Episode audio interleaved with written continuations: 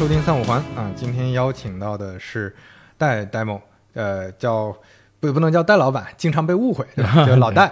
老戴好了，跟大家打声招呼吧。啊，大家好，我是 demo demo。呃，然后呃，我们之前其实也在三五环也聊过一期，那次算是串台嘛，对，是的，对，四十有货，对对对，但我那个基本上已经停更了，属于懒惰的。对，但但当时很多朋友表示也受到了很多启发，因为当时咱们聊资产问题嘛，对，是的，，相当于把资产这个概念泛化了，泛化了。对，到底什么是资产？前几天就有朋友跟我留言说，咱们当时聊的挺好的，嗯他重新思考职业这个问题，因为总觉得资产要么就房子，要么就钱，是其实还有别的东西嘛。那当然，戴戴茂也是阿里的老员工，我们在阿里是没有直接没交集，过没有交集，嗯那因为中间隔了太多年了，你特别骨灰级的老员工了。对，所以今天我们想聊一个挺有意思的话题，嗯就是支付宝。啊，这个可能是一个呃，怎么说呢？在中文播客领域，我我我还特地搜了一下，好像是一个已经算是淡出 公众视野的这么一个产品，因为前两年各种原因吧，大家聊的比较少。算是上上古的产品，对吧？我个人上是有一些羁绊，我零七年加入的支付宝，那算是比较早的，啊啊，是比较早的时候，因为零四年支付宝才成立。零七年啊，大家想想，就我估计很多朋友都觉得零七年有支付宝了，啊零七年其实已经有了啊。呃，早就有了，但是其实用户没感知，因为那时候感知就是淘宝。对，就是淘宝的一个支付工具嘛。对对，它躲在后边儿，你你说支付宝没人知道。对，咱们今天主要就是聊聊支付宝，我们整体的观察，就包括你当时内部的，包括我们后来从外部的我们的视角的一些感受吧。那我们就从头开始聊，就刚才说的，最开始支付宝它是作为一个担保工具，就是因为淘宝大家在网上买东西的时候，觉得我就直接把钱打过去了，就不嗯放心，所以出现了这么一个，对吧？呃，最早其实没有支付宝这个东西的时候，就是淘宝刚开始零三年做的时候，会发现好多人是感兴趣下单了，但是他没有支付，我们所谓的支付成功率极低，对吧？嗯然后直到发现，在诚信这个问题上，然后参考了这个一些海外的工具，然后内部呃做了一个支付宝这样的担保的交易，那很快就在我记得是零四年年底吧，就直接独立出来成立了正式的支付宝公司啊，也就是这一个初衷吧。那这个产品其实是很好的满足了当时线上交易的一个真实的需要啊，一下子交易量也随着当年有一个背景是 SaaS 嘛，嗯，对吧？然后网上交易就爆发了。对，所以它是一个更像是淘宝内部的一个小工具，就有点像，比如淘宝也有购物车，对吧？淘宝也有那个订单页，有首页，有什么，中间还有个支付。对，对，可能它是作为这么一个部分。外部视角是这样的，嗯但当时其实内部公司的整个阿里的梳理战略层面的时候，就开始尝试把阿里的业务线理解成信息流、啊、嗯物流，然后资金流，啊，其中资金流承载的就是支付宝。啊，啊就是实际上当时已经考虑到资金流这个嗯事儿，它不只是支付一件事儿，它可能跟钱相关的要独立出来。想的没有那么完整，但是在顶层的设计上就意识到我们要做这些基础的东西。我们说信息流、资金流、物流都是很基础的东西。嗯商业基础设施。那这些东西上做一些文章，呃，早今天支付宝长成这个样子，当时是谁都想不到的。嗯，但我们在那个基础纲领下，其实做了很多的小创新、尝试等等东西，是形成了最早期的支付宝的样子。嗯，那那所以当时更重要的转折点，应该还是它独立出来，变成一个独立的子开呃像公司，对对，呃，子公司是内部的视角、组织视角嘛。是那对外的话，它就是变成了不只是淘宝上用的，嗯，呃，其他地方都能用。就刚才我们吃饭还聊到，零五年、零七、零五年到零七年嘛，我们叫出淘，就是从、从淘宝出来的意思，出淘开始大量的服务于当时已经呃起步的一些电子商务产业。嗯那早期比较成熟的是游戏，呃，航旅机票，因为机票电子化嘛，包括哦最最早就有游戏了，是吧？有有有，因为嗯。游戏是虚拟产品是最容易，因为你不能线下实物交易嘛，是是是对吧？你最容易线上哦支付。，那个时候可能是点卡类似，对对对点卡点卡传奇嘛，呃对对对对，就类似的 Q 币。嗯、啊包括可能还交易什么屠龙刀，咱们交易一下，然后给你啊，那个是虚拟虚拟交易嘛，虚拟道具交易嘛。那个时候嗯有个网站叫五幺七三嗯啊，在金华的，对，算是国内比较大的平台。对，嗯但是呃，其实呃这也可以说是国内最早做支付的，对吧？最早做支付担保的。呃，应该说最早一批做担保交易的，但是做支付的早期有很多，啊华讯啊，呃，快钱啊，呃，包括网银在线等啊等，有一些小啊公司其实当时都在做，但影响力都没那么大。嗯明白。嗯那所以就包括刚才吃饭的时候，咱们也聊到嘛，嗯，早期你们也跟京东，包括京东这种呃电商网站最早的支付也都是用的 支付宝嘛。对，是的，是的，是的，是的。那时候叫数码类的产品的 B to C 网站，在线购物网站，就是北方是京东啊，南方有一个叫新蛋，这个现在已经退出中国了但当时还是呃体量挺大的这一类的，包括绿森数码啊，呃卖衣服的什么麦考林啊等等，这些当时都是一些有一定名气的 B to C 网站，在一些垂直品类做的不错，嗯呃，这些垂直品类卖的可能某些部分都比淘宝的这个垂类品类要好。所嗯以当时其实他们的交易量也都蛮可观的。然后他们对于支付的需求，除了他们要自己去跟银行谈谈一些网关交易，那最好的选择就是支付宝、财付通这样的，呃，当时的一些支付公司为他们提供服务。嗯，嗯，所以这个时候战略方向的变化，感觉上好像是一个比较自然的过程，就是我自己能用的一个工具，显然大家也需要，那我就开放出去，让它变成一个产品化的东西。对你讲到了一个非常关键的词，就是开放。嗯就是很早当确立了那样的战略之后，呃，支付宝就不再是把自己定义成我就服务于好我的兄弟淘宝，而是说我是一个关于资金流的一个基础的商业设施，我要开放我的能力出去。嗯那第一波开放就是刚刚说的零五年到零七年，大规模的向外铺，然后服务于中国的电子商务、线上交易，对吧？把自己的基础的支付能力开放给整个市场啊，这是支付宝的应该最早期的第一波开放。所以当时是更多还是 to B 的方式在做嘛，对吧？对我理解它就是一个 to B 产品，是它会内嵌在各个网站。当你支付这一步的时候，告诉你用支付宝，是吧？我就跳转一下。是而且当时大部分的电商网站其实还是 PC 端或者 Web 端，对吧？对，是的，那时候还没手没智能手机，啊对，，没有 APP，没有这些逻辑，所以这个可能是当时的第一次，我我理解是重要的转折点，对就它第一步开放了，从原来一个内部的工具变成一个对外的工具。是是是是是。那那个时候你你回忆下来，当时规模大不大？当时我们觉得是很大，因为每年都感觉百分之三五百的增长。我们年初的时候定 KPI，、呃，经常会死乞白咧的，或者是这个觉得哦这么高不可能完成，年末的时候都是超额完成，因为那个嗯当时整个时代洪流是非常啊快速的增长，有需求嘛？市对，场有需求是大的，需求的增速是很高的，我们就跟着走。但你现在回过头来看，当时都是小数字，嗯啊，一天到八千万到几千万，我们就很欢呼的要庆祝。现在看看，对吧？双十一一天多少？是当时还没有双十一呢，对。所以呃，当时的很多问题，在我们看来，包括很多技术问题，嗯呃，包括支付的时候会掉单啊、拥挤啊带来的一些问题，后来都随着技术的迭代积累解决了。嗯呃，能能承载现在你看双十一当天多少笔交易，嗯，对不对？包括一定程度上，它也反推了包括银行端去提升自己的能力。对，我刚才也想说，我嗯记得之前看，我忘了是支付宝还是呃淘宝的传记的时候，说早期要去结算的时候，在银行那边是一麻袋一麻袋的单子 去搞。然后后来慢慢的去对接，直接对接他们的信息部门，嗯能够变成线上的，就是所谓快捷支付这些，可能都是花了很长时间去推动的，因为那个时候没有这个先例嘛，对吧？相当于，嗯，那时候很有趣，就是，呃，我们当时的结算部门的一帮这个我们叫姐姐们，对吧？嗯其实是非常辛苦的，用非常传统的方式给造表格、表单去处理很多结算，还不能出错。嗯，但当时的体量其实还允许，你只要辛苦一些，嗯，啊还允许这么做。但后来已经就是人力不能肯定跟不上，对吧？跟不上了。嗯那反过来，那个快速增长的需求，支付宝及时的响应和反推，包括合作伙伴之间，对吧？银行之间反推，那尽快的完成一些信息化的建设，呃，保障了这样的需求的增长能跟得上啊，没有出大的问题。所以其实那个时候。呃，一方面是不太容不太容易的，一方面其实也说明说那个时候支付宝其实没有什么竞争对手，它更多的是跟自己解决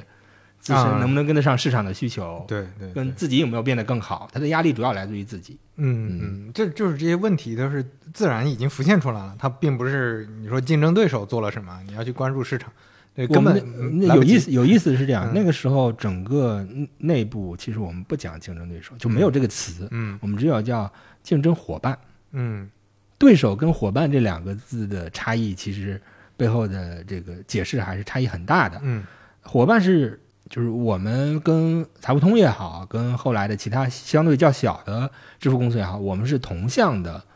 呃，去竞速的，嗯啊我们不是对手，我们都是为了让整个中国商业在支付这个效率上变得更好、更快。嗯嗯，其实不是对手的关系，嗯，就我们共同让原本落后的那个教育方式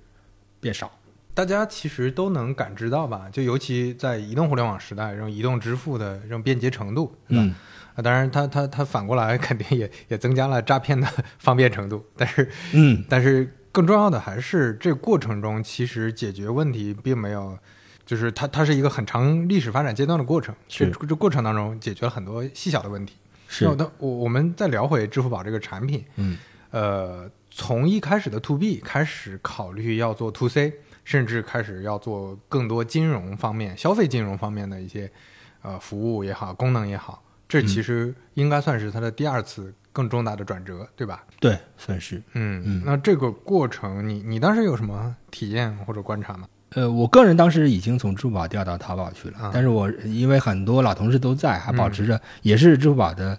这个用了很多年，用的嗯比较深，所以一直保持比较多的观察。嗯我觉得有个很重要的标志性的产品是余额宝，嗯就是余额宝之前实际上是快捷支付，呃，大面积的推广，嗯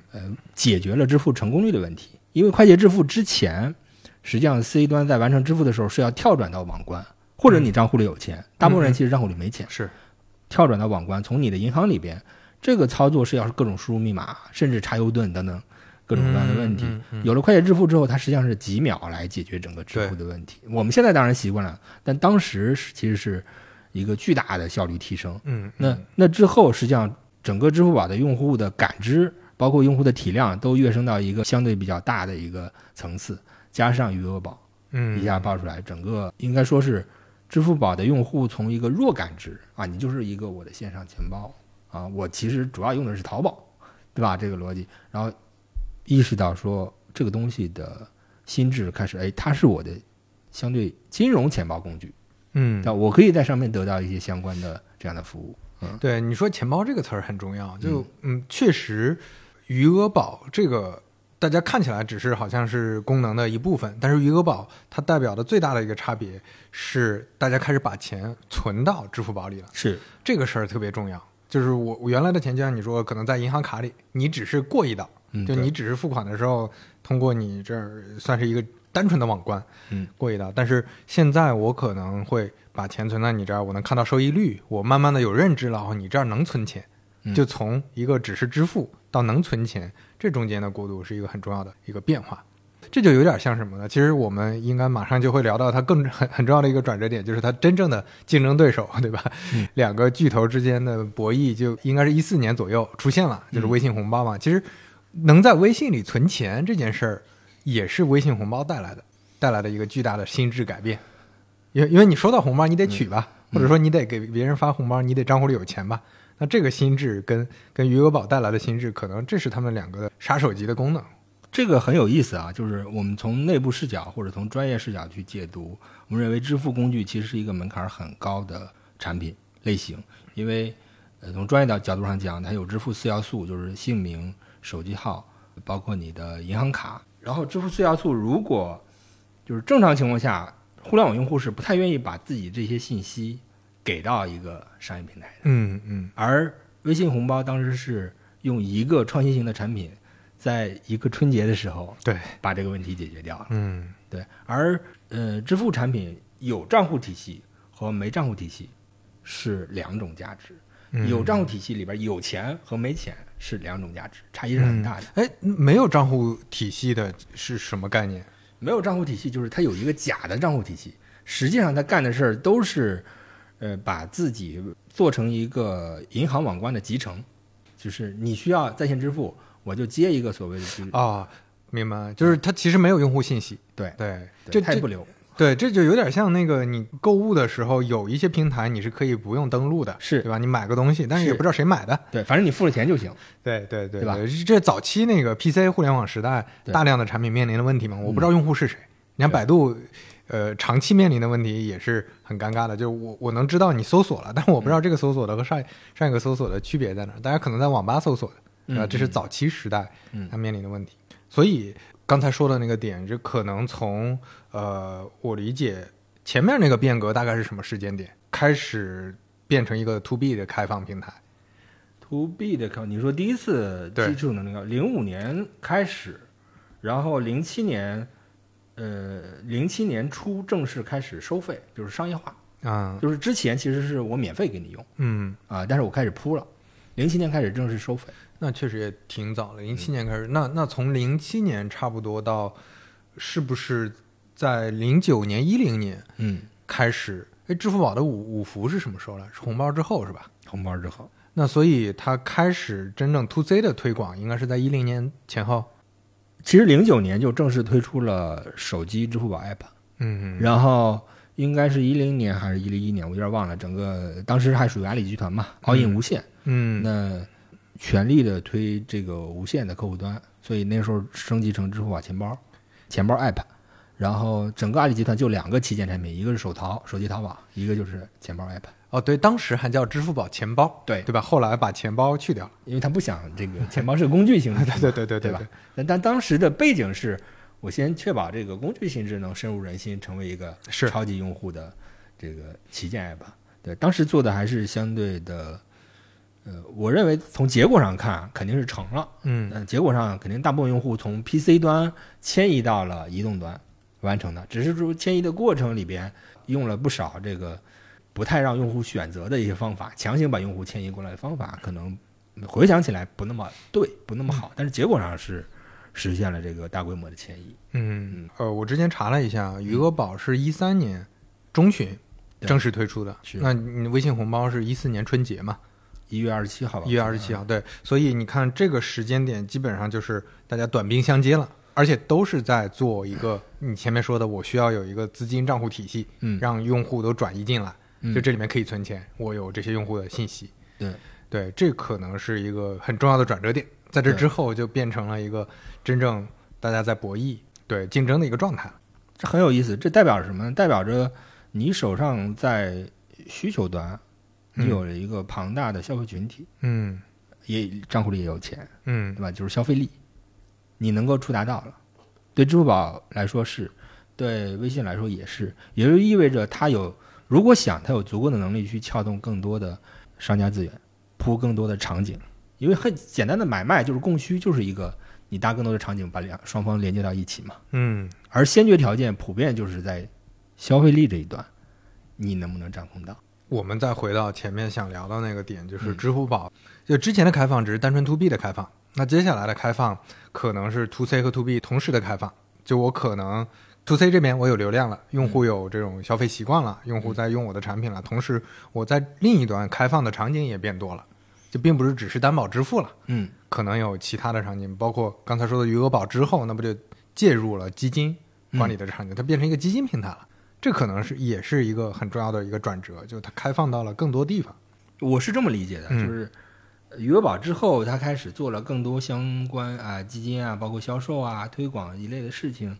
这跟支付宝早期建立的呃它的用户群的心智是有直接关系的，因为嗯。我认为你是消费金融工具，或者说你你是给我管钱的，对，那我的流量要商业化也好，要去应用产出价值也好，最契合的就是卖一下基金啊、理财产品这一类的东西，它不突兀，非常直接，效果会非常好。就是我们所谓心智流量跟呃要转化的那个场景是特别适配的，效果好，嗯，对吧？举例讲，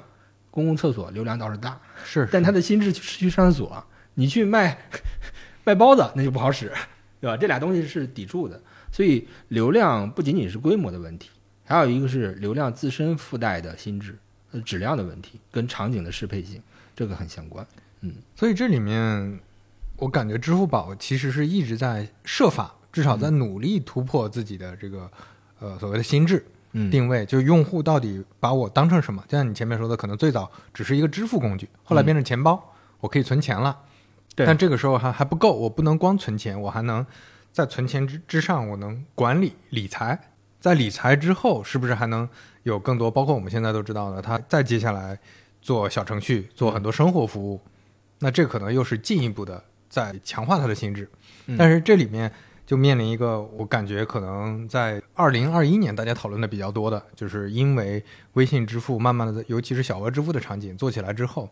大家发现支付宝在这个地方心智上还是会面临一些压力的。就像你前面说的那个点，就流量跟流量不一样嘛。嗯就你打开支付宝，当时有一个统计，就是支付宝的人均单日使用时长是八分钟左右嘛。嗯那短视频网站当时是呃一百多分钟，现在可能甚至更高，就两个多小时平均下来。那微信的时长差不多一个小时左右。对那所以大家在这个虽然每天都打开，但是大家也能想象到，就打开支付宝可能就看一看钱，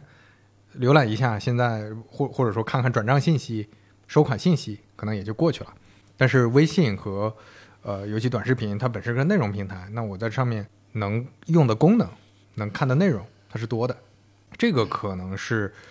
当时面临的一个比较大的问题。我觉得这个也是反过来 push 支付宝想要去突破，让大家意识到说，啊，我不只是一个跟钱相关的，我可能跟生活服务相关的。当时面临一个危机的点吧。当你提到这个问题的时候，我们常常会说，呃，抖音、微博，然后微信等等，它的在线时长、呃，在线心智、粘度高等等，它其实对应的是流量商业化的空间，嗯嗯嗯，对吧？流量商业化的空间。那支付宝的用户规模是很大，但是因为在线时长，因为打开频次的问题，那它天然的它的流量商业化是有一定的短板的。嗯所以流量的商业化有短板，它决定的是流量商业化的上限规模大小。嗯但是它不一定影响它的性价比，对吧？我可以相对的质质量上有短板，但是我用好了，我这样能转化成有价值的东西。所以这又涉及到另外一个问题，就是除了流量商业化，还有一部分就是 SaaS 服务，嗯。也就是在供需两端，我们叫商家和买家端，嗯你要搭足够的好的场景功能，去服务于双方的买卖和交易、交换价值才够好。而这个部分能力不是一个平台想干就能干的，你不知道这个行业真实的需求是怎么样，嗯。问题是什么，所以你只能开放能力给到那些懂的 SVA 服务商，呃，开放给包括商家自己去相应的做一些定制，嗯。调整，才能真正的服务好它的所谓的经营效率。只是说我们在上一个呃，我们叫互联网的弄潮儿时代吧，嗯。大家的关注点会习惯性的关注增量，就是嗯增量的获客，嗯嗯。因为嗯它最最最显性。多一个客户，你甭管我怎么伺候他，我能挣着钱，你就给我代课就行，这是最显性的。代课我就给你钱，我愿意付钱。但你跟我说你要给我降低成本，提高营经营效率，你谁啊？对吧？我我都不知道你是谁，我也不知道，我不信任你，甚至嗯某种程度上，那个时候，呃，这类的服务偏苦活累活。嗯当还有流量红利的时候，没人会在意做这样的事情。嗯嗯反而是呃，现在这几年其实是推动这样的事情一个，你说被迫也好，主动也好，是一个比较好的时机吧。嗯嗯，所以这个我们就还是围绕这个主题，就是到底什么是开放，我们再再深入聊一聊啊。嗯你像你刚才说的，我理解是不是可以呃把它解读为你觉得支付宝愿愿意做这个事儿，它本身基因里还是有那种我是要跟合作伙伴去协作，包括它基因里可能有早期因为是做销售的，早期是从嗯 B to B 做起来的这这波人，他可能天然的会有一种我要用更多做 to B 的方式去做这件事儿的这种动力和惯性。我觉得是不是这里面也有这方面的因素你？用这个解读呢，你感觉也说得通。嗯，但反过角度来讲，你说他还有别的选择吗？对，就是这，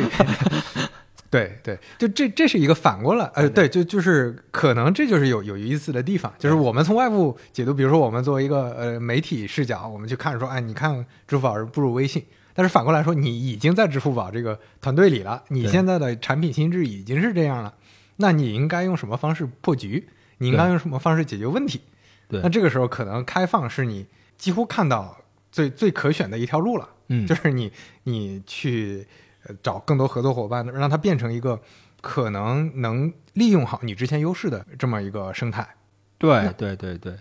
对于商家端的这个，无论是已经触达的这么大的商家规模，嗯呃，还是过去积累的一些东西，这都是支付宝现有的一些资源。当我们去确定一个大的远方的方向的时候，再盘一盘手上有什么，嗯那这些手上有的东西就是可用的抓手嘛，可实现的路径嘛。我们不能天天说微信这个微信、抖音多么多好，心智多么多人多么多，流量多么多大，我们眼馋，但我们没有啊，没有就没法用嘛，你就不能、不能照抄他那一套东西嘛，对吧？嗯你只能做实现自己的可行性的路径，可能会慢一点，可能会某种程度上我们认为叫事倍功半一点，但至少使的劲儿方向是对的嘛，嗯，它有一定的可行性。嗯对，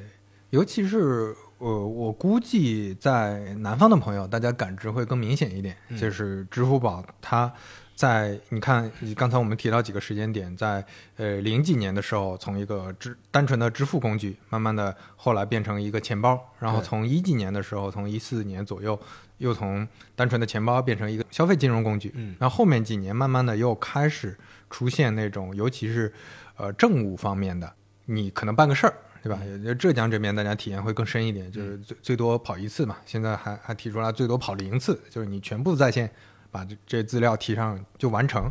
那很多都是在支付宝去做的，那支付宝积极的推动这个，我估计也是更多的想心智上有这么一个转变，就是其其实你的感知是这样啊，是。你知道公共缴费就是政务相关的，最早是公共缴费，交水电煤开始，我记得是零八年还是零九年，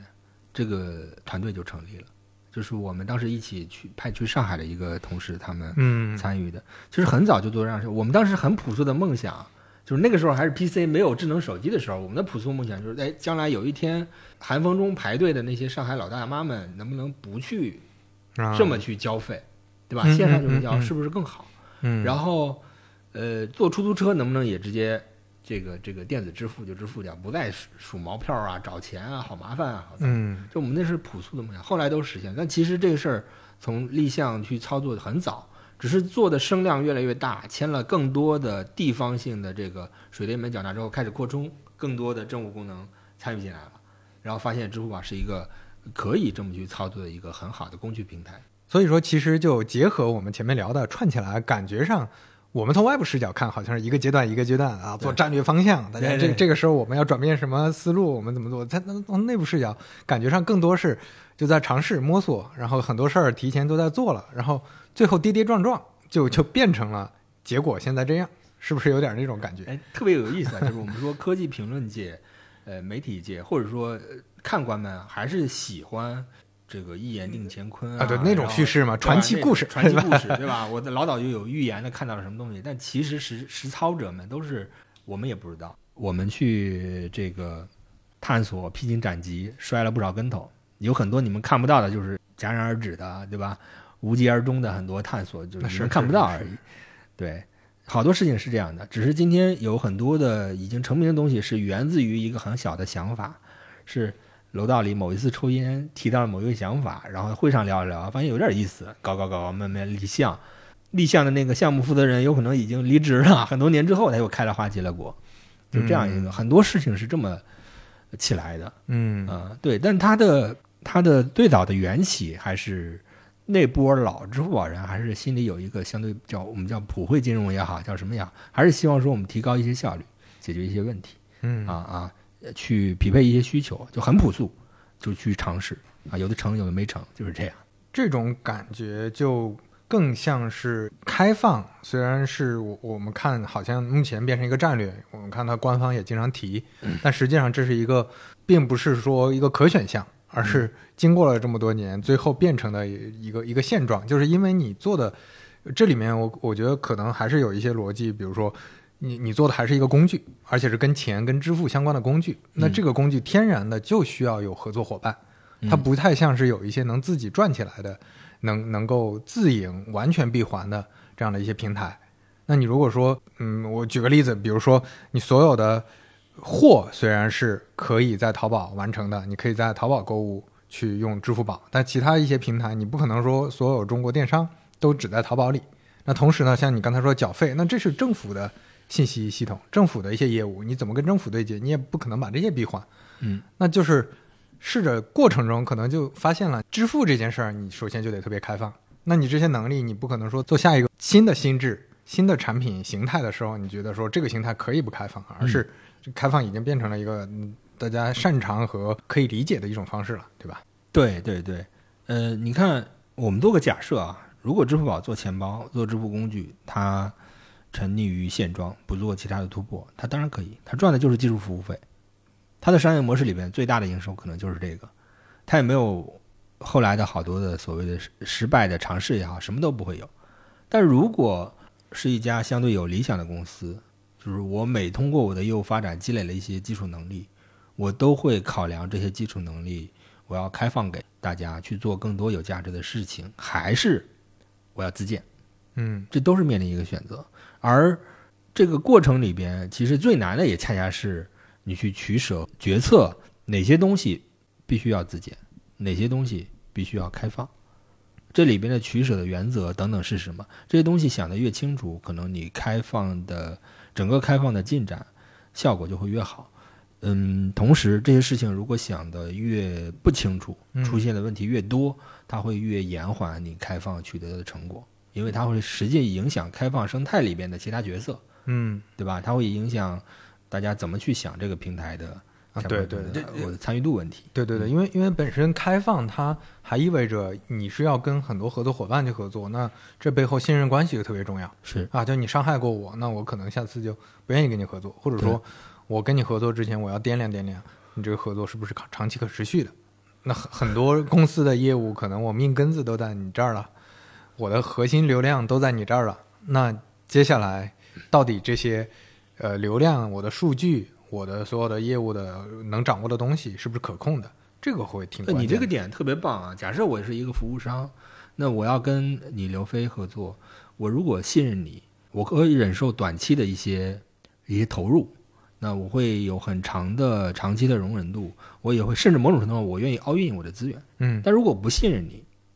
那咱俩就是互薅羊毛，啊，对对对对吧？就是逻辑，短期不见钱儿我不答应，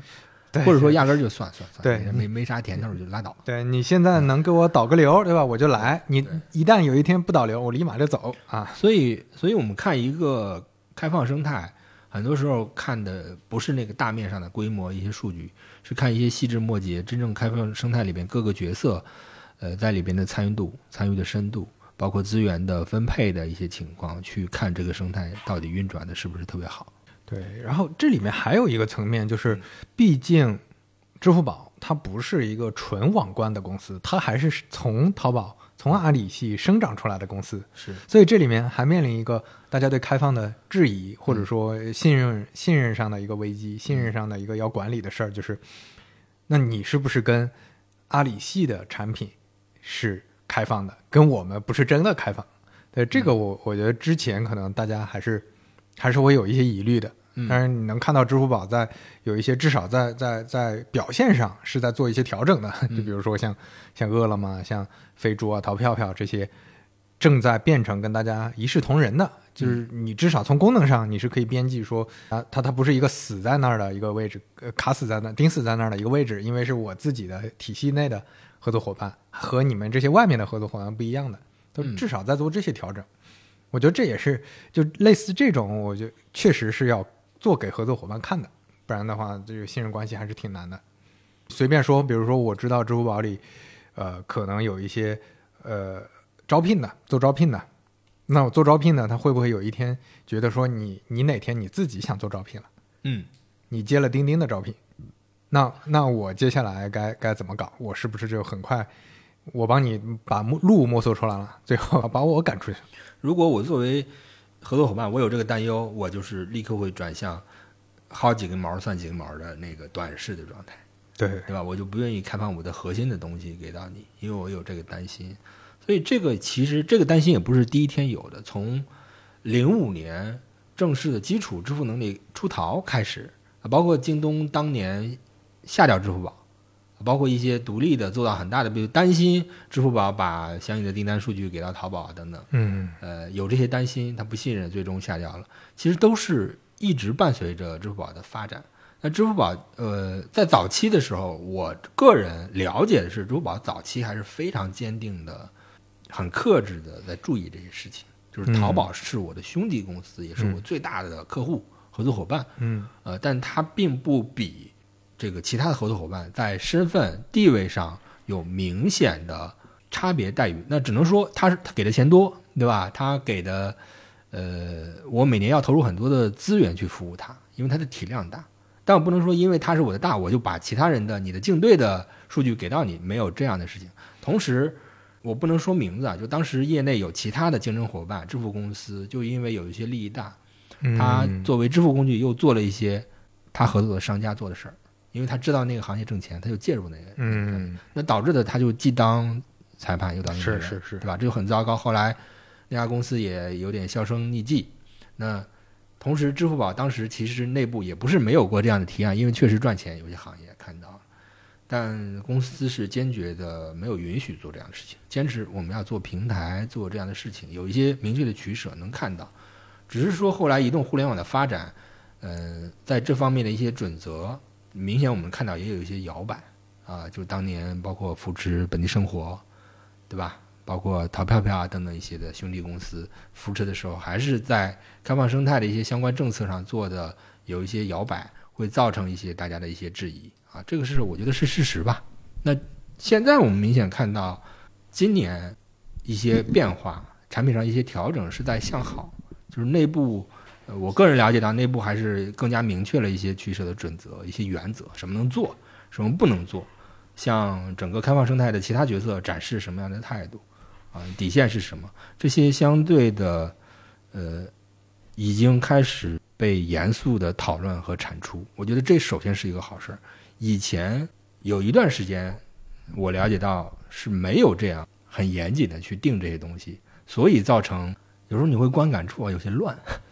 是不是？有些乱，嗯嗯然后没有一条你你感受不到那个主轴。你即便身在其中工作，你作为其中的产品经理，你会发现主轴是什么，原则是什么，你讲不出来。对，而且现在从单纯说组织上面嗯也有一个利好的地方，就至少是完全独立了嘛，就变成两个集团了嘛。对，那可能我们就且不说，呃，股东或者董事会之间有是不是有重叠或者怎么样，反正就是说这公司你是可以独立自己做一些事情了，你是不用特别担心说我有很多，你包括之前很多集团内大家公司之间其实是有各种复杂的利益纠葛的。不光是人之间，那可能因为这里面有内部结算，就比如说，你说我知道要对合作伙伴好，但是因为我内部结算那边我有个大头啊，我今年的 KPI 我跟这块儿，我跟淘宝内部某某个部门之间关系太紧密了，那我接下来我就很很很敏感这个事儿，就类似这种，我觉得也是可能会让支付宝变得更独立一些，或者是开放的更更彻底一些。特别有意思一个一个切入点啊。除了很高层面，呃，很高层面，阿里集团跟蚂蚁之间相互的关系理得很顺了。内部，呃，整个支付宝 App 啊，支付宝我们叫数字支付这个基础的部门，它其实跟数金线、呃全球化、国际，对吧？蚂蚁国际等都是一个相对独立的一条线。那这部分它又成立了一个，应该是叫支付宝 App 的一个事业部，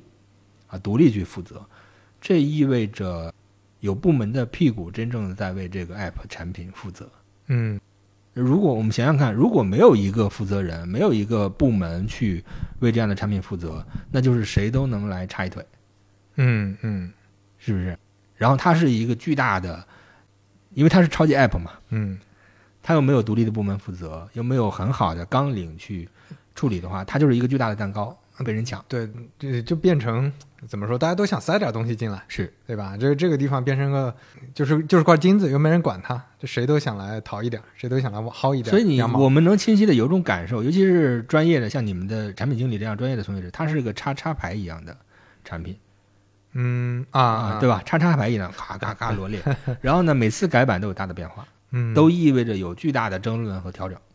嗯准备好嗯嗯嗯反过来讲，你看我们其他的产品相对的较稳定的、有主张的那些东西就没有这些问题。那好坏的一面当然是用户感知上，哎，怎么又变了，对吧？我又有点陌生了，那个没那么友好。嗯啊，它显得杂而乱多。那好的一面也说明支付宝其实一直在尝试、在探索、在在不断纠错。那我们今天能够看到有这样的部门去具体的负责，把更多的产品的模块的原子化，呃，选择权交给用户，啊，我愿要愿不愿意被推送？我要选择哪几个模块放在我的首页，我常用的，我可以自己去选，至少比之前是进步了很多，或者是在向好的。这是在用户端的感受。那商家端整个开放生态，如果我有相对明确的开放的激励政策，明确的开放的规则制度，那同时，我们当然知道支付宝内部流量的一些短板，但再短板，它也是 这么大体量的超级 app，嗯，就是还是呃，我作为一个商家，我作为一个商家，如果做的足够大，我一定是全渠道运营的，嗯。我不会调给淘宝，就调着淘宝，或者就调着京东，就调着抖音，我一定是全渠道运营。那支付宝完全可以作为我这个这个部门的一个新增的选项加进来。它可能是整体规模占比不那么高，但是它的 ROI 性价比可能在现阶段会变成一个不错的选择的这样一个情况。嗯啊，这是这就是作为超级 app 或者说比较大的流量平台，它是相对比较晚流量商业化的。嗯，所以你嗯现在更早的摸清它的一些规则，更早的熟悉它的一些逻辑，去投放，去呃去去磨合，嗯可能会有一波红利吧，大概是嗯这个情况。但同时，如果是无脑的照搬其他平台的一些规则瞎玩，有可能就会被它的本身流量的一些短板影响到。对 对，就这还是产品形态，就是产品心智定位有一些很大的区别。哪怕就说支付宝本身，它是因为跟钱、跟资产、跟资金打了这种很重的标签的，嗯那可能大家天然对它的有一些认知就不太一样。嗯就像之前可能支付宝出现的有一些负面的东西，就你你做生活平台可以，但是你做的特别轻浮，或者说你做的特别呃让人感觉怎么好像你不是那么不是那么踏实，那这种就会让人感觉不太一样，因为它跟内容平台还不一样。你如果一个纯粹的内容平台，你可能娱乐化很强，这也还行，但是你是个管钱的平台，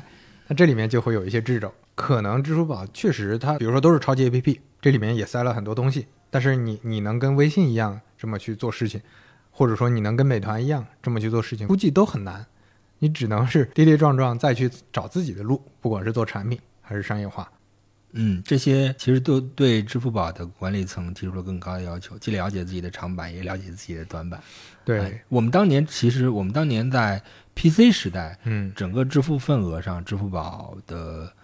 呃占比是遥遥领先的，是啊，是一骑绝尘的。当时其实是赚了当时这个所谓心智的便宜，因为大家只有觉得支付宝的管钱是严肃的，嗯，财付通是 QQ 的，QQ 不是一个太严肃的地方，对 对吧？就会觉得财付通上放钱好像不太合适，或者怎么样，呃，类似的。但当时其实赚了这个便宜的。嗯那反过来讲，今天我们开始想做一些泛化的，想做一些生活化的东西的时候，支付宝也面临着这样呃对产品对心智上的对一些对你之前吃过这个红利了，那对现在你不能说想想变就变了，其实它会带来这方面的一些问题。对这个天然的局限性。同时，在产品的设计和形态上，嗯当时支付宝对社交产品的探索还是有一些，呃，我个人看来是有一些应激反应的。是是，对？吧？对于一个规模效应里边、网络效应里边，叫社交关系库是一个非常高级的，而微信当时已经完成了整个渗透率的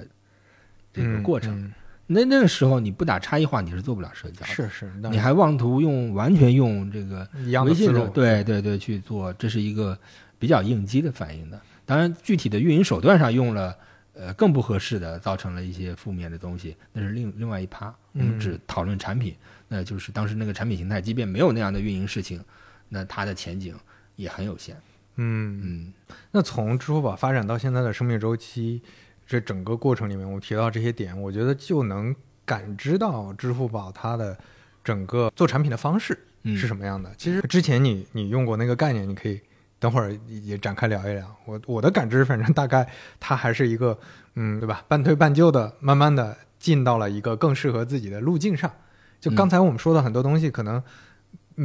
大家刚开始只是在解决一些具体的问题，就是大家有这种习惯了嘛。因为支付本身就是一个面临大量具体的问题，那解决解决着，那可能就做各种尝试，然后又发现这儿出了问题。你像之前，包括那个生活日记、生活圈儿，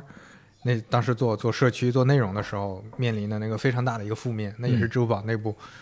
比较着急，就你刚才说的，可能应激反应，嗯去做的这些事情。那这些事情可能当时也并没有一个很体系化的思考，它不是一个自上而下的顶层设计来规划的一个产品，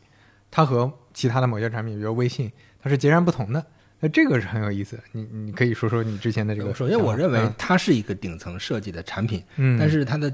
顶层设计的不太呃不太深刻嗯啊，顶层思考的不够深刻，顶层更多的是就是它是自上而下的去推动这个业务这个产品实现，嗯呃，但它推动前置的那个思考是一个偏应激的啊，因为我们发现呃社交是很高频的，嗯对吧？所谓的高频打低频，嗯都是这个我们叫呃呃事半功倍，嗯对吧？嗯效率很嗯高，所以也希望通过做社交实现这个，这是一个很应激的反应。那社交失败之后，或者遇到挫折之后，后来又推动了一个我们叫内部叫多维，当时我已经不在了啊，嗯我也只是听内部的信息，多维打高频，就是嗯你会发现今天支付宝如此多的功能，如此多的工具属性在里面揉到一起，它的乱、它的杂跟当时的这个想法，也有关，因为它希望集成更多的功能，从而让用户发现支付宝是一个超级工具 app，我可以打开很多次，我可以各种东西都用它，对吧？不仅仅是存点余额宝，对吧？嗯。我包括后来为了打开频次在线市场，我可以做蚂蚁森林，是不是？我留着我用它缴费、还信用卡等等。我拿到更多的能量等等，还能做公益等等，它其实都是在这个逻辑里边相辅相成的。但本质上多维打高频也是，呃，其实没有太影响到用户的心智，就是至少没有影响到你太多这个流量商业化层面的一些事情啊，嗯，它没有解决你那个是是，心智的问题。它可能确实也是自上而下的设计，但它这个设计可能不是一个长期主义的设计，可能是一个嗯阶段性的设计。就是我我哪怕上面的一个战略思考，也是基于当前面临的最核心的问题。呃，它的推演，它的最后执行，可能这是另外一回事儿。但是它的设计并不是像有的产品一样，它可能是长期很框架性的规划。我觉得这个也是跟支付宝本身产品形态有很大关系。你像作为产品经理，尤其是早期的产品经理吧，大家做的时间比较久了，经历过很多周期，会比较深刻的认识到，像微信的顶层设计，或者说它的结构化设计有多么好。因为你看微信跟今天的版本和最早的版本之间，并没有差别那么大，就它的所有框架，微信该做什么，不该做什么，它基本上在张小龙最早定义的时候定义的差不多了。它不是说隔两天一个大改版，我这个 tab 换一换，不行试试下一个。你会你会发现，你会发现所有的这些我们看到的现象，嗯。跟阿里当时内部，呃，无论是老肖也好，还是早期形成所谓的阿里黑化，是所谓的我们叫战略是打出来的，啊，不是想出来。你想想这句话背后的意思嗯嗯嗯。啊、这跟阿里早期发展，包括支付宝早期发展，其实是它没有竞争对手，嗯。它是披荆斩棘的，它身前没有人，身前全是荆棘，嗯，没有竞争对手，它就是披荆斩棘，他也不知道我长期三年五年规划到哪儿，谁能是是是，想明白三年五年？嗯就是遇到事儿解决事儿，嗯有一个初心，大概我们就是解决客户问题，啊，提高商业效率，这些初心去慢慢做。那这样做，随着时代红利发展起来的企业，它形成了那样的，呃我们叫企业管理的价值观吧，嗯啊，战略是打出来的。那普遍上在战略思考上，它相应的偏好或者叫沉淀，这是我个人的见解啊，嗯，就是可能会稍微的少一些，稍微的偏弱一些。同时，产品经理这个角色在阿里内部，呃，跟其他的包括腾讯啊，可能又会有一些差异啊，他承担的角色也不一样，话语权也不一样，所以一定程度上，很多嗯很多业务也好，产品也好，其实是更高的层面要做这个事情，你去实现它。至于成不成，其实更高的层面去去承担那个结果。那当然这里边就完全依赖更高的那个管理者、决策者，他的这个决策的质量是高是低。嗯那呃，如果这里边你长期主义，你可能会看到一个很长的产品一直测试，最后也不成。如果短期主义，那就是三个月、六月不成就换，嗯嗯对吧？但本质上，我们我们当然可以去苛求说，要求管理者你得是英雄，你得是决策都是对的。嗯。反过来讲，颠覆性产品的机会，像微信这样的，就本身在这个时代里面就没那么多，不是你都能遇上的，你没有就是没有，是是。对吧？失去就是失去了，呃这是两个层面。你嗯不追求那个，呃，叫我们叫说，我那句话其实是达摩面壁，嗯。你去面着那个墙壁去思考很久，选择了一个正确的事情去做，做成了微信，做成了张小龙。你也可以愚公移山，嗯选择一个胜率很高但赔率一般般的事情，嗯对吧？我就坚持的做下去。我每件事情叫事倍功半，我做了很多，啊，浪费了一半，但是还有至少还有一半它在产生价值。沉下心来好好做，在尤其是我们叫在红利阶段，其实这个时代更奖励，我认为更奖励面壁思考深度足够的人，嗯，他博到嗯那个赔率很高的红利的机会。对，呃，然后在红利消耗殆尽的那个时代，呃，这些大的企业，包括支付宝，其实已经没有存亡的危机了，嗯，都会活着。是，那他们如果真的能沉下心来做愚公移山的事儿，做真正产出价值、释放价值的事儿，也也是个不错的，或者说在当下阶段是个不得不的选择，你没有更好的选择了，嗯，对吧？你下的就是苦功夫。我现在的感知是，这两年整个支付宝团队或者支付宝做的事情，给我的感觉还是更谦逊了。就不管是说从本身产品的一些迭代来看，还是说它对外的一些表达来看，我觉得整体会会有会有这种变化。你觉得谦逊是什么造成的？我觉得都有吧，肯定是内部外部原因都有。就是外部可能 就有一些复杂的环境因素，对吧？大环境变了，那可能就像你说的，也意识到了红利期变了。内部可能嗯肯定会有更多反思，因为就像你前面说，你披荆斩棘的时候，刚开始你收收到的都是正反正向反馈啊，嗯，都来跟你合作，都说你好，然后你每年百分之五十的增长率，你就自己超级有自信，你就觉得我在做一个无比正确的事儿，而且我特别厉害，而且我我们当年是 百分之五百算好，百分之三百增长算一般。对啊，对 你你在那个状态下成长起来，披荆斩棘的那个状态，就是傲视群雄、拔剑四顾，对吧？对对对，但是我估计后来，包括做生活圈啊，包括做各种可能产生负面的一些事情，包括有一些不太成功的给砍掉的项目的这些人，很多也是当年披荆斩棘的那个状态的人。那这个时候肯定你经就就就像那个巴菲特经常讲嘛，你得经历完整的周期。你得，你不能光在这个涨的时候去看这个做自己的决策判断，你得，你得完全经历过，你知道了哦，原来之前做的很多是当然是做对了，但是那个时候更多的是红利。那现在我不能再依照之前的这个方法再去做了，那现在就谦逊下来，重新再去思考到底什么是用户体验。之前就觉得啊你们那些呃传统的产品经理聊的用户体验不重要，你看我支付宝我也我也不讲那些，我也照样可以做成，对。对吧？但是现在可能就得想说，哦，用户的反馈挺重要，我得多听一听，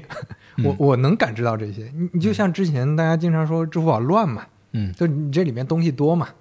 你就什么都想塞，因为就像你前面说的，可能特别开放，它带来的一个问题就是我什么都想，在这个流量上薅一把，我让我让这些流量能尽快的去去转移到合作伙伴那儿，我让所有人都打开去去用杂七杂八的东西，甚至最后靠那种刚才说的博眼球的一些手段嘛。那这个过程当中，当你谦逊下来再去思考的时候，你发现最近它的迭代就变成了我的东西可自定义了。就像我们之前说的，因为没有早期结构化的设计，下面的 tab，你像之前有一个生活 tab，那生活 tab 里面可能有很多，大家一看哦，这这居然是支付宝做的。我当时去查设置里，我就在想，照支付宝这个对吧，这个风格，它可能不会让我隐藏这个 tab。后来发现我它真的能让我隐藏，嗯，就它真的能让这个 A P P 变成一个干净的工具，这肯定是它在做了一些反思之后做了一个决策。就我我照样还是会试，你看他最近又开始做一些新东西，比如说直播电商啊等等这些，他自己在做带货的一些东西，还是在做一些内容的东西。但是这些尝试他会更谨慎和更相对谦逊吧。就是爹味儿少了，以前是有爹味儿，对，以前是就就是做的很多东西我都硬塞嘛。你像嗯原来首页，我、今天好像他们就做了一个大呃差不多的改版，就是呃在首页上的大部分东西可以自定义了，就金刚位的大部分东西可以自定义。你的你可以把你平时呃比较常用的一些小程序都摆在外面，而不是就像你说爹味儿很重，就这几个是是我们自家人啊，你要多用一用嗯啊，你你得听我的，它不是这种感觉了。对你讲这个事情的时候，嗯有好多案例，或者说可以补充一个历史事件。零九年支付宝年会的时候，马老师是严厉批评了支付宝。嗯啊、当时支付宝的这个 CEO 也是眼含热泪，就是我们当时的整个客户体验是做的很糟糕的。嗯在年会上，年会普遍是喜庆的嘛，歌功颂德嘛，嗯是播放了大量投诉面哦，呃投诉的语音嗯啊，客服电话是吧？对客服电话，然后大家都很汗颜，然后后来之后就推动了后来的整个战略层面的反思啊，骆驼大会啊，包括全面的去提升客户体验。其实支付宝历史上是有这样的很多的，哎，说白了就是被毒打了嗯 啊，被我们叫被社会毒打，呃，被客户毒打，被商业世界毒打。他及时的意识到问题，进行了反思。我觉得这一点首先是好的吧，是反映的，就是他被毒打，活该，活该，对吧？你是傲慢呀，是对吧？活该嘛。但是你你毒打完了，他不是继续傲慢，是意识到问题，调一调。我觉得首先这一点是好的，调成什么样另说。那现在很明显看到，他把更多的他在准则上，在产品准则上是把更多的选择权让渡给了用户，你可以选，嗯我尽可能把产品原子化、模块化。你可以选择你适宜的，同时我真正要推的那些，我只有推荐，而不是强塞，嗯对不对？那就是在这个点上，再再转到另外一个案例上，就我们看到开放生态里边的，就是我我我曾经在淘系也做过，在本地生活也做过开放生态的负责的相关的事情。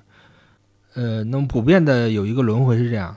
就是这个行业这些服务商不行，啥都不懂，是吧？让他往东，他就往西，他也不听我的，嗯对不对？然后相互之间也不信任，别让他干了，我自己干，或者找一个我信的人，呃，信得过的，或者我们自己投的干，听话的干。本质上这都是假开放，然后就会有 ego 比较大。结果我干了半天，其实也干的 也不好，就你没有足够的行业 know how 去共建这些，本身这个事儿就很难。你把整个行业的相应的经营链条数字化，其实并不容易，需要好多角呃角色群策群力共建这个事情。但是你就有 ego，服务商也有 ego，互相骂着骂骂咧咧的，最后干干了好几年。一开始你干干不好，干不好那我自己来自己嗯来干，哎也不行，怎么办？ego 开始小，就是我们叫被商业世界毒打。嗯 ego 开始想，哎，那咱们商量商量吧，都叫回来，好好商量。这个事儿太难了，这这里几个点大家一起看怎么弄，能够把整个所谓的真实的经营效率提升。那这个过程，你说他能，他能这个这个绕过去吗？挺难的。大多数人，你说的多强多强，其实你都在经历这个过程，被毒打过才意识到，哦，没那么强，这事儿嗯挺不容易，好好弄。而且本来我还琢磨着三个月，给我三个月我搞好，明年我就晋升，对吧？怎么着怎么着，想一大堆，最后发现这事儿没三年出不了活儿，是是不是？嗯当整个时代给予我更多有赔率的事儿，我不会沉下心来做这样的事儿。嗯我天天琢磨我转岗做比其他的事儿，或者做点儿就决策者可能是做其他赔率更高的事儿。那个当值的项目经理可能想的是别的选择，但其实整个时代没有给你太多选择的时候，呃，这样的事儿反而有了一定的曙光，因为他更容易沉下心好好做下去了。但他一年别指望他有多大的改变，也别管官方吹的那些，对吧？那些东西。但其实你看，我们可以不去看他一年给的那些案例，嗯但我们也别低估三年之后，如果他坚持下去，他做出来的成绩，嗯嗯，对吧？对，我觉得你用的愚公移山那个比喻很好。嗯就是当这个产品形态，包括当这个组织管理形式，因为因为本身咱们前面也聊到了，那它这个组织形成是因为呃之前可能有有 P to P 啊，有有阿里系以前的做事的方式和这种组织管理的方式，这种推进的惯性，那它很难用完全长期主义自上而下的这种设计去做事情，但是它用碰撞的这种方式，不见得 就不能碰出来。但但是只不过这是一个长期的，可能长期的过程，包括做的一些事儿，它也不见得是说今天我做了一个什么改版，就其实你会发现，呃，有一些公司他们是妄图想用一两次改版解决大问题。对对对，A P P 的改版去彻底解决以前残留的所有问题，嗯，这个也是不现实的。对对对，这肯定是不现实，因为这这些东西都是碰撞出来的嘛。你不能也不能说微信这种结构化的设计，它顶层设计确实很对，它就没做过错误的决策。它也有很多没做的那么成功的产品和呃功能的模块嘛，对吧？这个都都是合理的，大家都是得碰撞的嘛。对就是呃张小龙之前说的，产品是演化出来的嘛。是就这种演化过程，现在至少我们看到了他的态度是在变化，对吧？他的态度是，呃，以前可能他不觉得自己是愚公移山，对吧？他可能觉得我就是搬山的那个神仙，对吧？你这个比喻好，对我之前我就搬来搬去，对吧？我一下就解决问题了。那今天我搬的时候，我发现搬不动了，嗯，那我只能先从小了做，对吧？我先把首页的这一些金刚位，这些小的地方调整一下。那大家能自定义、能去编辑，我能提升用户体验的地方，我先能给你提升一下。嗯合作伙伴能建立信任关系的，我们慢慢的信任起来，嗯那它可能会变成一个嗯，长期来看，最后会慢慢能产生质变的一种可能性吧。呃就是这个还是说，并不是一个呃绝对意义上肯定是对的事儿，但是只不过对现在的我们观察到的支付宝来说，可能是它可选的主要的一条路了。其实某种程度上，我我内部的跟老老朋友们交流的时候，大家其实某种程度上不太像那个科技评论的视角关注嗯对错，嗯真正回归到就是我有没有在做有价值的事儿，嗯来推动商业效率提升，帮助到商家去做经营啊，不仅仅是获客。我们说获客一直是流量商业化部分的，嗯嗯获客之后它持续的活跃、潜在消费能力的挖掘，嗯，对吧？经营效率的提升这些东西，能不能通过呃更好的 SaaS 化的方式去解决一些经营问题？这些问题背后都是有价值的。那商家们，就是我们说开放生态里边这些商家们这些角色，也从红利时代走出来，开始更关注这些东西，能不能更好的节省成本？嗯呃，能不能提升经营效率，而不是关注下个月能不能多来一千个客户，对吧？早期的时候，天天琢磨就是客户多来，我不在意那点所谓的成本啊或者什么的，就是多来客户就行，嗯嗯嗯获客，拼命的获客。对，打广告那那商商家或者说合作伙伴也觉得流量越多越好，其他也不关心。对吧？现在其实都是零和博弈，流量越来越贵，你也是也不一定买得起，对吧？所以其实都是在深挖自己的经营效率这方面去做提升。那其实这个时代给到商业的这个需求是这样，你能够更好的匹配上你之前做的积累也好，接下来做的事情也好，更好的迎合这个时代的需求。呃，你就是在产出价值。至于这个价值本身能不能产生足够多的壁垒或者怎么样，那我首先我我个人没有那么关心，我接收到的信息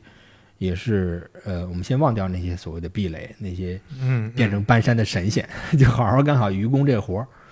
能够持续的产出价值。那至于哪一天它能放量成一个很好的东西，那那再说，那嗯也不是由这几位决策者们决定的，很多时候。是对吧？嗯，我觉得是，我觉得我是偏正面的理解这段时间的呃，包括持续讲开放、持续做开放的这些事情的一些变化，包括嗯。支付宝产品上，我以前经常骂支付宝产品，嗯嗯是。呃，对，因为支付宝产品对于我，我个人一直讲一个我特别诟病支付宝产品是最早，呃，支付宝 PC 向移动端转移的时候，嗯。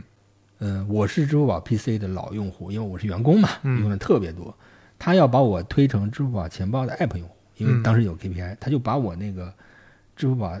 呃 PC 端支付的关掉，了。不是关掉，灰小变，反正就是你找不着，难受。然后告诉你，你去钱包大概有个什么什么优惠或者之类的，放的很大。其实某种程度上，那就是某种在产品价值观上它是有种对对对对跌味儿的。对，这这个对这个在产品领域、增长领域叫黑魔法，就是黑吗？对，就是这个是有点使使坏的办法，对对，那然后故意。那数数字 KPI 当然完成了，是但那一年给我带来了很大的，我们我们自己的，我当时还在，我们自己的公司为什么要做这样的事情？嗯，我很糟糕。这这价值观怎么这样了，对吧？对，但是后来就是嗯。那个事情它成了，嗯。就做那个事情，它带来的真实 KPI 完成了，拿到了奖金，完成了晋升，嗯，这是形成了最糟糕的一个循环环，所以所以就得再次像像前面说，他在这个位置上，他要再碰到 B，嗯就是哦，原来不是只有流量。你像前面咱们聊的呃反复提到的那个博眼球的这种例子嘛，对，包括在很多地方，其实呃最经典的黑魔法就是小红点儿嘛，就在很多地方只要加个小红点，那用户强迫症他就会去点，对，但是他们不关心用户点的时候心情很差，而且点开了之后，他不看内容，但是他造成了一个所谓的哎，对虚假的繁荣嘛，对吧？观看嗯，啊，其实这都是运营层面的一些黑魔法方法论完成 KPI 用的，那都不关心事情的本质。你会发现我，我从业者交流的时候，他越关心事情的本质是什么。就我真正看了这篇文章，我阅读进去了，产生对我的影响，这是本质，嗯，而不是我点开完成了一个观看那个数字，阅读那个数对字，对对，对吧？那个是运营 KPI 关心的。那大厂普遍的毛病是随着发展，随着绩效体系，随着人员规模等等，越来越关注非本质层是是是它就我们叫熵增也好，叫什么？呃，它是自己在老化。那堆积到最后，其实就是支付宝碰的那些壁，嗯呃，造成的那些问题。我们叫颠覆性的产品的机会，你错过了，一定程度上有时代机缘的问题，咱们不能诟病太多，嗯，对？吧？但是那之后的所有的整个战术的应对，呃，业务的应对等等，包括应对，哪怕错了，你也能做的漂漂亮亮的，它是决策错了，不是你做错了。嗯，这都是两个层面的事儿。那某种执行层面做的没那么漂亮，没那么好，都跟团队那个时候一定程度上有一些傲慢和老化嗯都有关系。但同时，这种问题又会随着持续的被毒打，嗯持续的被负反馈，嗯然后开始留下的人开始真正的开始反思，我哪里能做得更好一些，产出价值。这是个轮回，只要公司不死，只要你别造成的错误是不可逆的，是就是没了，对吧？我觉得这都是一个可能都是一个慢慢的从谷底向好的一个过程。嗯，对，就是打不死的都会让人成长嘛，对，嗯对让更强大。是，所以在产品上，我觉得还是能能感知到这一点，包括他们在做的业务，包括在提开放策略，还是能感知到，就这个可能是个我我们现在还不能看到结果，对吧？嗯但是我们至少看到态度是在发生变化的。嗯，我觉得如果能坚持，就是别摇摆，千万别摇摆，摇摆是最伤害的，一会儿一个样。如果能坚持做下去，呃，我我个人是非常正面的，认为它能够产出价值，高低我不知道啊，产出多少不知道。我认为这件事情，支付宝是有机会去切一部分在整个经营链条上的各行各业的一个数字化的过程里边，能切一部分。对你，毕竟你现在拿到的这块蛋糕，确实是一个就它太香了 这块儿，因为它是跟钱相关的嘛。是，包括现在的认知，虽然说微信支付，对吧？这个还是一个呃，就是市场份额很高的这一块儿，但是它其实依赖的还是微信嘛，嗯它并没有形成一个大家觉得在微信里存钱和在微信里理财、在微信里做金融相关的事情这种呃比较习惯性的一个心智。嗯，这个毕竟还是优势嘛。那你这个优势到底怎么利用？你是就把它继续搞之前那那一套，就前后摇摆，还是说 后面真的去开放，能在这上面长出什么果来？我觉得这个是挺挺有意思的一个。歪个楼就是最早听到那个马化腾讲的话说，为什么微信支付内部的呃花呗啊、借呗啊，就是类似同类产品，嗯他们有自己的名称，发展的比较缓慢，嗯没有怎么推。马马化腾当时我忘了在哪儿看到了，说的是金融比的不是谁跑得快，嗯比谁跑得稳，嗯嗯嗯对吧？确定性的环境才能做一些事情，他有自己的考量和选择，所以说来说去就是最后我们点题那句话：这个达摩面壁，愚公移山，嗯各下功夫，各摘果子，嗯，对吧？？都是自己的造化，自己的选择。那不同的是呢，你你你看腾讯，我们看到腾讯在 to B 领域的很多业务，嗯需要强执行领域的很多业务就是不行。嗯，它的组织文化、人才类型在这方面就是偏弱的。阿里在这方面，包括承袭了就是甘家伟去了美团那边做的那个整个地推团队，都是执行很强。嗯就是大家其实都有长板和短板，都有适配的业务类型。刚好这个业务类型在这个时代有红利，那你这家公司大概率就能跳出来，或者做的不差。对对，是吧？你刚好不适应，你可能就弱。就是我们回过头来看，整个移动互联网领域颠覆型、创新型的产品，阿里几乎没有。嗯我认为是就是手淘、支付宝钱包作为两大旗舰产品为二的，本质上都是 PC 产品的移动化，嗯嗯，它不是颠覆，是不是？嗯微信其实某种程度上是颠覆了 QQ 的，嗯嗯，对对，抖音理念不一样的是，字节系那更不用说嗯嗯啊，其实都是新的东西。但是我们那在那些东西上，其实都是相对缓慢的。阿里的独立的创新，可能钉钉算是呃不错的，呃，但是阿里内部的产品创新的方式，很多时候都是有一条清晰的主业务主轴，在这上面长一些细枝末节，嗯嗯嗯对吧？我们没太看到一个非常独立的一个全新的东西内生出来，或者从边缘生出来，啊，这这也是跟它的风格有关。对，这就印证了你说的可能更更接近这种做事的思路，就愚公移山这种做事的思路，对吧？嗯？嗯，他不是通过面壁说我现在全公司 all in 什么，然后我就这个我就不管了，对吧？嗯，高举高打 all in 一个东西，我是挺呃，我个人在在观察一些商业案例的时候，觉得这某种程度上是个赌徒心态，嗯大赌大赢，对吧？你如果真的看准准了 all in 无限，对吧？那个讲法也也不是说绝对的对错，而是说它背后在不同的业务发展阶段，我到底还要不要轻易的用大赌大赢的方式，嗯，还是用愚公移山的方式去改善的方式？是。啊？就是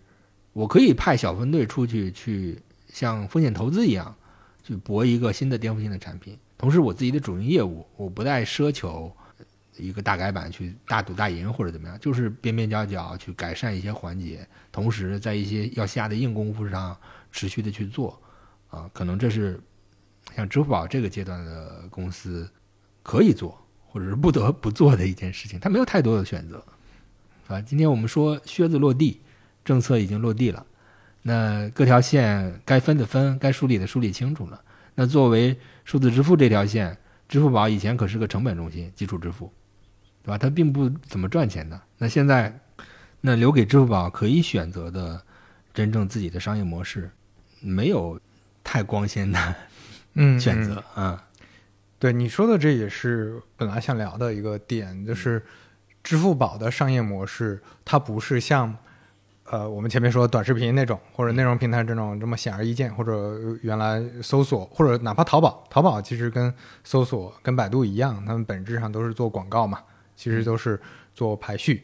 那支付宝可能模式上，一方面它有广告，另一方面可能是呃所谓的脏活累活吧，就跟合作伙伴那边赚一些 SaaS 方面或者 To B 方面的一些一些钱，跟大家共创，不是那么。看起来 sexy 的这种这种商业化的方式，嗯，对吧？没啥 sexy 的赚钱方式。互联网最后就是增值服务、广告、佣金，是就这三样。嗯，所有的都是这三样的变种，是不是？然后你最后发现，你即便是偶尔因为你的某些阶段性的垄断地位有一些超额收益，你会发现也会被 抹平，嗯，对吧？被被铁拳抹平，也可能被竞争抹平。对，就是你，你如果是只是在一个 gap 期，在一个市市场空白，嗯，或者红利期，那是另外一回事儿。但是如果你能持续的去做一件事儿，它，呃，这中间的利益利润空间肯定会慢慢回归理性，回归均值？就社会经济发展的平均收益有一个基准值在那儿，嗯你超过它了之后，就意味着你挤压这个链条上的其他角色，挤压就意味着有新的市场机会出现，会被别人挖走也好，会被别人怎么样也好。本质上，你的收益跟你在这个链条上的机会成本直接相关嘛，嗯，对吧？你越不可替代，你可能收益越高，但是你的收益越高了，会挤压你的不可替代性，对吧？别人用可能用稍微比你便宜点的方式解决你这个角色，就慢慢的、慢慢的，它会趋于某种平衡，只是需要一些时间。那对于支付宝来说，其实某种程度上，我们先不要在意它 sexy 这个收入方式，那几样我能挣哪份钱，哪份钱的天花板。高一些，我可以下苦功夫，但它的天花板不是说我一个月就挣个挣个几百块，对吧？所以其实我们看刚刚提到的广告流量商业化肯定是一部分，但可能某种程度上，在各行各业，如果它形成了很好的提升经营效率的一些呃 SaaS 服务等等，有可能为它持续产生相对稳定和确定性的收益啊，这也是一个不错的。选择那嗯，基础支付带来的佣金数，那不用说了，那是基本盘，是是是吧？但这个东西本身，我们认为可能二零一七一八年，移动支移动支付的叫支付战争就已经结束，格局就已经结束了，格局就已经固化了，就是这样。而且天花板可能大家摸到了。对对对，我们认为就是一个市场渗透率已经结束的时候，你如果再想零和博弈去挖对手的份额，你付出的成本是不划算的。是是是，对吧？你就是红利期竞争的红利期就结束了，所以大家都不太关注支付的事情，能更关注未来其他的可能性。所以今天我们聊的也差不多了，就大概总结一下，就是首先支付宝的历史发展阶段，对吧？它经历了一个逐渐开放，而且。整个用户的心智，它是在试图破圈的。它从最早最早的，呃，单纯的支付担保变成一个钱包，然后从钱包又变成一个生活工具、生活平台。但是这个生活平台现在心智还没有那么稳定，那它可能想要至少在 to C 这个层面，想要尽可能的把它心智转变。但是 我觉得支付宝这个名字太深入人心了，不然不然的话，它早就应该改了。因为现在不光是用来支付。嗯，对吧？你叫个交个生活宝什么的，嗯，都可以。那这是 to C to B 方面呢？现在可能就是开放的这种这种态度或者开放的这种策略，就跟更多合作伙伴，你合作伙伴需要什么？因为我看他做的很多事情，其实，嗯，我不知道大家有没有感知，类似说，嗯，从最基本的，我可以给你发一些券儿，对吧？我可以，嗯，支付宝给你推送，我可以跟商家沟通，而且更重要的就是发券儿这种其实是比较表面的能力了。那这背后小程序，那这些小程序再往后的一些 SaaS 基建，这些基建其实是微信不擅长的，微信也不爱不爱做这个事儿。微信通常来说会做更轻的事儿，嗯，那这些偏重一点的事儿，跟商家之间的合作，跟客户之间的合作，能不能做得更更有深度一些，更有服务意识一点儿？那这个可能觉得是它未来开放之后，它它的一个差异化竞争的点，这它也更符合它的组织和人员的这种组成嘛？嗯，对，这这是我的感受。老大还有什么要补充的？我觉得你你讲的。就是挺全面了，嗯，挺全面的。我觉得这是支付宝可能在，就我们认为二零一四年微信支付起来之后，它持续的在各方各面都都遇到一些困难之后，有促进了它不是一次性的深刻的反思，啊，内部还是有比比较多的调整。当然，很多的短板和这个这个阻碍其实并没有完全消失，啊，但如果真的能坚持的这条路走下去。它可以，呃，真正的产出一部分新的商业模式在其中，啊，产出价值，获得收益，而不再仅仅是可能基础支付的佣金占支付宝绝大的绝大部分的收益，啊，是有机会走出来的。嗯嗯，我不知道你现在对支付宝还有没有感情？就反正我作为用户，我觉得支付宝还是一个咱们从很多年前就开始用的一个产品，当然还是希望它能做得好一点啊。好，那今天挺开心，我们第二次聊了，这次聊了很多，呃，我们对产品的看法跟以前聊的不太一样，但是这里面也融入了我们自己的一些价值观和一些一些有一些偏好，都是一家之言。对对对，嗯，然后也希望对大家有一些启发吧。哎，后面也会经常邀请啊老戴来，我们一起聊一聊，对吧？对。对当年的什么秘辛 聊一聊，对行业产品的一些感受。第三次聊了，第一次聊秘辛，结果没录上，记得吗？在你家。对对对对对，当时怪我，我那个录音设备出了问题。现在那套房都卖完了。对，那个再也没法还原了，房子都没了。啊，行行，那么这次就这样，谢谢大家啊，谢谢大家，拜拜。嗯，拜拜。对了，最后关于支付宝商业化的讨论呢，让我想到三十六氪有篇文章《支付宝商业化中开闸，前景几何》啊，这篇文章里有一些有意思的见解，各位可以搜索一下，我也会把链接放到 show notes 里。欢迎在小宇宙、苹果 Podcast 订阅和收听三五环，也欢迎在评论区留言交流。如果喜欢三五环的话，也恳请能在苹果 Podcast、Spotify 或者喜马拉雅留下你的宝贵好评。下期再见。